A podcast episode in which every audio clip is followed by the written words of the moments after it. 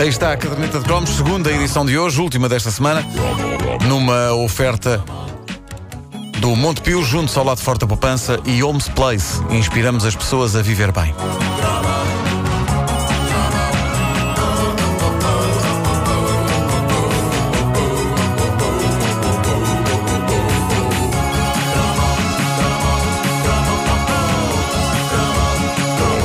Em pesquisa pela internet para esta rubrica, eu descobri um debate animado no fórum do excelente site Mistério Juvenil sobre uma prática da era croma, que é provável que as miúdas eh, de hoje também tenham, mas que eu, na altura, nunca me apercebi que existia. É verdade que na altura eu não apercebi que existia muita coisa, devido a ser, uh, portanto, meio tapado. Mas achei isto interessante. Aparentemente há uma memória comum a muitas raparigas daquela altura as perseguições cuidadosas e estudadas aos rapazes de quem elas gostavam. Eu nunca fui stalker, por acaso, acho que não, nunca Mas acho que as miúdas rapaz. faziam isso mais até do que os próprios rapazes, dá-me ideia. Sim. Deixem-me por momentos sonhar e pensar que fui perseguido. Pronto, acabou o sonho. Não aconteceu. Obrigado e bom dia. É claro que isto era uma perseguição tão obsessiva quanto inocente. Isto é daquela altura em que as raparigas se uniam na conquista de um rapaz. O que, é, o que tem o tal espírito de equipa eh, tremendo. Eu tenho sempre curiosidade em perceber qual era a ideia delas, quase o rapaz, o rapaz lhes desse estrela, mas suponho que isso fosse na segunda fase, em que aí sim começam a ser bitchy umas para as outras. Primeiro a união, depois a punhalada.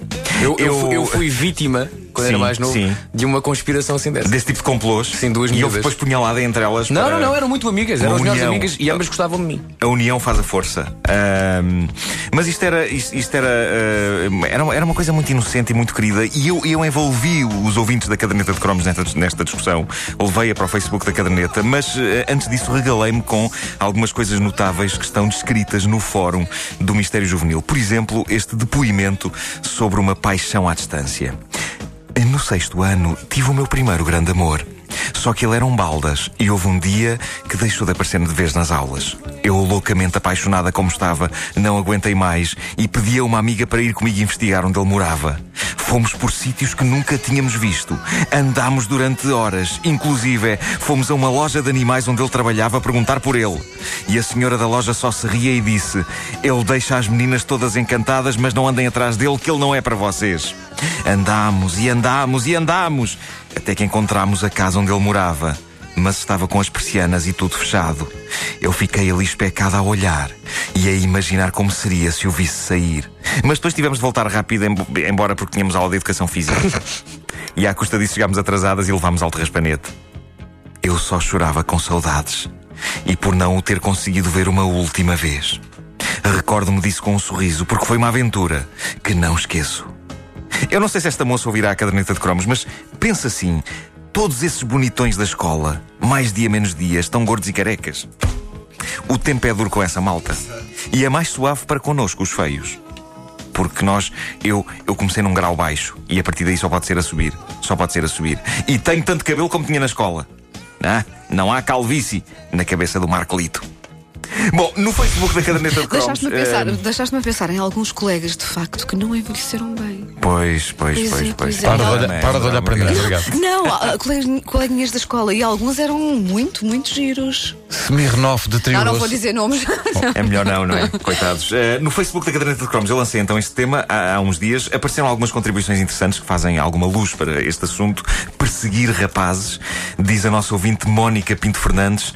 Quem nunca saiu a correr da sala de aula assim que a campainha tocava para ver onde estava o alvo do seu sentimento? Que era sempre alguém com costela de esportista e a dar uma de rebelde. Então era por isto que elas não me perseguiam a mim de longe. Eu bem olhava para trás, mas à exceção de um ou outro cão, ninguém. Ah, mas então era isso, era a costela de esportista e o lado rebelde. Pronto, epá, eu não tinha costela de esportista, mas tinha o meu lado rebelde. Subtilmente rebelde. Eu por fora parecia impávido e sereno, parecia um santinho. Mas por dentro, epá, eu, Era- eras eu, um bandido. epá, eu fervia de rebeldia. Eu até, até estalava! Parecia uma pipoca! Paz, paz! Bom, eh, a descrição da Mónica daquilo que a atraía nestes rapazes é assustadora. Diz ela: Nós e a nossa queda para os bad boys. É verdade, confirmo. Porque naquela idade era isso mesmo. Andavam pelos corredores meio emproados, empurravam os mais novos, tudo isto enquanto agarravam uma bola. Ah, paixão! Então quer dizer, era isto que era preciso fazer para agradar uma miúda? Sim. Empurrar miúdos mais novos enquanto se agarra uma bola? Não, podia ser um rebelde sem causa, mas tinha que ter aquele ar de rebelde, sim. Não confio com o rebelde, rebelde que- sem calça. Isso é Não, não. rebelde Não, sem não, calças não, isso era depois mais tarde. Eh, agora, Mais epá, tarde. Se eu soubesse disto, quando já passava aquele. quando se, quando se quebrava o gelo, eh, empurrar miúdos mais novos, disse eu era capaz. Tinham era de ser mesmo muito mais novos, assim, tipo seis meses de idade. Só que não havia muitos desses na secundária. Chatice. Bom, a Susana Almeida leva a perseguição a píncaros de maior sofisticação. Diz ela que tirava fotografias escondida atrás de árvores aos seus pseudo-amores platónicos nos intervalos das aulas. Não, pô. Isso é um bocadinho obsessivo. Ui. Fotografias. Ainda por cima devia ser daquelas que depois te levavam a revelar. Exato. não é? Naquela altura. Ah, a nossa amiga Mónica Albuquerque diz, e isto comprova a minha teoria sobre o quão efêmera é a beleza, ela diz: na nossa escola seguiam o David, que era um menino bonitinho de olhos azuis, que com o tempo ficou feio e cheio de borbulhas. Pumba! Nessa altura livrou-se das perseguições. Toma!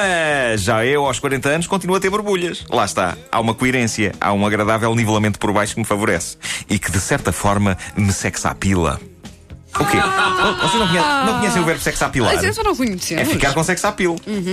Bom, ah, é, mas reparem, os, os rapazes os rapazes sabiam destas perseguições e entravam no jogo. Eu não, mas os outros rapazes sabiam. Diz a Mónica, ele sabia que o seguiam e por isso, quando chegava a uma esquina do edifício da escola, aproveitava para correr e esconder-se.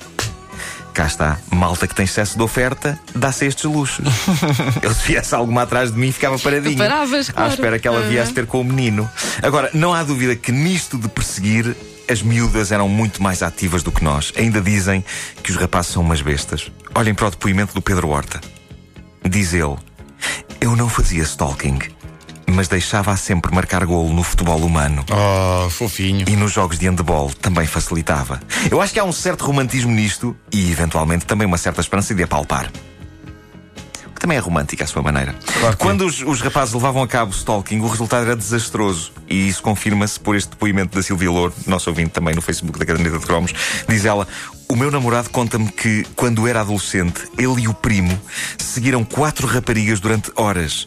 E quando elas se fartaram daquilo e finalmente lhes perguntaram o que é que eles queriam, eles perguntaram: Alguma de vocês quer curtir com algum de nós?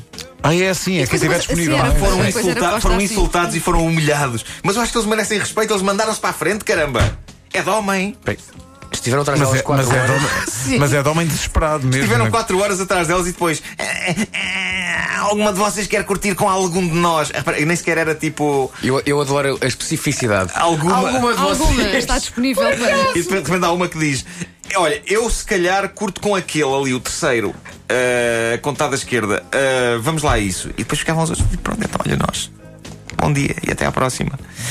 Pá, mas de facto, quatro horas. É porque nós, nós fazíamos, eu não, que eu não fazia isto, mas os rapazes faziam isto sem plano, não era? Era tipo. Elas pensavam nisto, elas se calhar sabiam o que é que ia acontecer. Uh, nós não, era tipo. Olha, cá vamos nós. Seja o que Deus quiser. Alguma de vocês quer curtir com algum de nós? Não, seus parvos. Se quiséssemos, íamos bem. atrás de vocês. Não é o que elas Então respondem. agora Claro. vamos lá embora quatro horas para trás outra vez.